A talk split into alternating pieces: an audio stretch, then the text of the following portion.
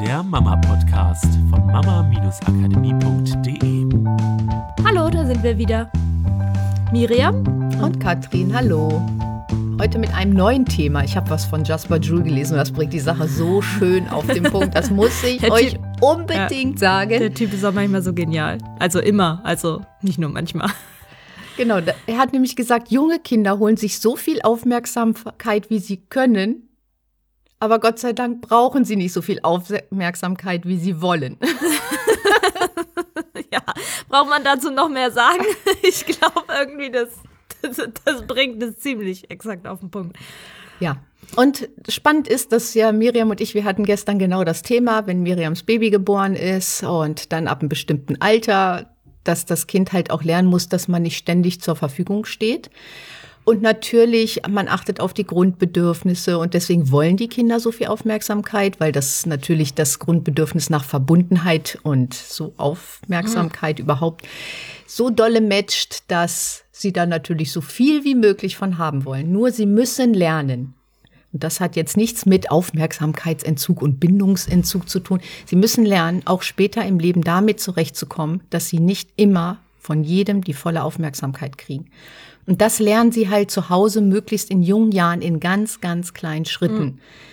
Für mich ist absolut klar, dass am Anfang, sobald das Baby geboren ist, braucht es halt meine volle Aufmerksamkeit oder das von meinem Umfeld, weil ich bin auch der Meinung, dass halt wie eine Person nicht 24 Stunden am Tag ununterbrochen zur Verfügung stehen kann. Also es ist immer gut, ein Umfeld zu haben, das einen unterstützt und das ich Gott sei Dank auch habe, wofür ich super dankbar bin. Und da heißt ja Aufmerksamkeit vielleicht am Körper tragen, auf genau. dem Arm haben. Halt da zu sein und natürlich auch auf die Bedürfnisse zu hören, weil einfach das Kind noch, also man sagt ja, ähm, inzwischen, dass die ersten neun Monate außerhalb des Mutterleibes eigentlich noch eine Zeit ist, in der das Kind die gleichen Bedürfnisse hat wie im Mutterleib. Das ist sozusagen die verlängerte Schwangerschaft. Wenn wir uns andere Säugetiere angucken, kommen sie halt zu einem Zeitpunkt auf der Welt, wo sie wesentlich selbstständiger sind als Menschenbabys. Deswegen brauchen Menschenbabys so viel mehr Kontakt und Nähe und Bedürfnisbefriedigung. Und das ist für mich absolut einleuchtend. Nur für mich war diese Frage, wann kommt denn dieser Punkt oder irgendwann kommt doch der Punkt, wo ich das auch einfach nicht mehr leisten kann, ununterbrochen jedes einzelne Bedürfnis meines Kindes zu befriedigen und immer, wenn es irgendwas hat, sofort zu springen und alles stehen und liegen zu lassen. So, und dann die zweite Frage, ist es überhaupt gut für das Kind, wenn ich das tue oder lernt es dann nicht? Genau das Gegenteil, nämlich dieses, die ganze Welt dreht sich um mich und immer wenn ich mit der Hand schnippe, ist sofort jemand da.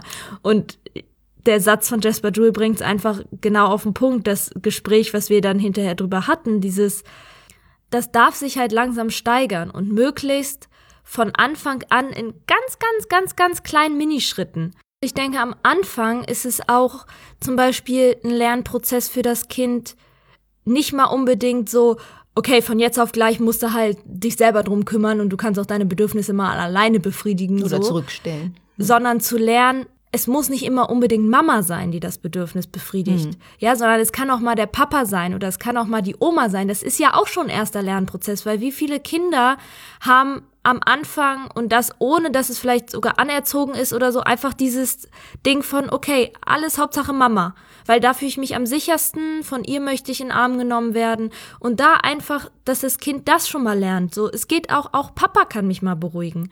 Auch Oma, Tante, Onkel, beste Freundin von Mama, Patentante kann mich beruhigen. Das sind ja auch schon Mini-Lernprozesse, in denen es in gewisser Weise ein Ticken weiter unabhängig von der Mutter wird und das in so kleinen Minischritten, dass es, dass du auch sicher gehen kannst, dass das Kind in dem Fall kein keinen Schaden davon trägt, weil es verhungert oder irgendein Bedürfnis nicht gematcht kriegt, weil das Bedürfnis wird ja gematcht, nur von jemand anderem. Und es wird immer Momente geben, wo das Kind an Punkte kommt, wo es vielleicht denkt so, nee, ist anders als vorher, finde ich doof, ich will wieder wie früher.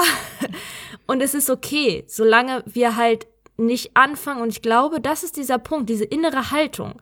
Ich glaube, sobald wir anfangen, das Ganze als Erziehung zu sehen, in Form von, okay, jetzt ist der Zeitpunkt, jetzt muss mein Kind auch mal lernen das, bin ich nicht mehr in diesem Kontakt mit, was ist mein Bedürfnis, was ist das Bedürfnis des Kindes und was ist in dem Fall ein natürlicher nächster kleiner Schritt, sondern dann bin ich im Kopf, dann bin ich in dem, was muss sein, was muss jetzt erreicht werden, was muss das Kind jetzt lernen, unabhängig davon, wo das Kind gerade in seiner Entwicklung steht, weil es eine Erziehung von außen ausgestülpt ist. Wenn ich aber in diesem Ding bleibe von, ich bin in tiefer Verbindung mit meinem Kind und ich bin in tiefer Verbindung mit mir selbst und ich höre auch auf das, was für mich wichtig ist, dann kann ich das, glaube ich, spüren, ob dieser Schritt für das Kind in Ordnung ist und wir einfach mal beobachten, wie es darauf reagiert, wenn wir diesen Schritt gehen, dass zum Beispiel der Papa auch mal, sobald das Kind irgendwie Beikost kriegt oder so, der Papa auch mal füttert statt die Mutter, falls es ein Thema sein sollte. Ne? Ja, und das lässt sich ja übertragen wenn du ältere Kinder hast und die sind das nicht so gewohnt, weil sie halt viel Aufmerksamkeit eingefordert haben und bekommen mhm. haben und man aus dem guten Glauben und dem guten Gefühl heraus die Aufmerksamkeit auch immer gegeben hat, auch da müssen die Schritte so klein sein, dass dein Kind es kaum merkt. Es soll halt nicht anstrengend sein und nicht Kampf sein für beide Seiten, mhm. sondern es soll ein Lernprozess sein, der sich für alle gut anfühlt, Schritt für Schritt, ganz klein. Und ich glaube, sich das vor Augen zu führen und sich wirklich mal wieder ehrlich zu hinterfragen, ist es so, dass mein Kind so viel Aufmerksamkeit einfordert und vielleicht muss es gar nicht immer die Aufmerksamkeit hm. kriegen. Weil ihr tut dem Kind auch keinen Gefallen, wenn ihr euch auslaugt, eure Partnerschaft darunter leidet, weil sich alles nur noch ums Kind dreht, weil auch das Kind merkt, wenn die Stimmung nicht stimmt. Und das ist für das Kind viel schlimmer, wenn jemand hm. angespannt hm. ist in der Familie. Wenn, dann hat es das Gefühl, es kann keinem was recht machen, es ist selber falsch.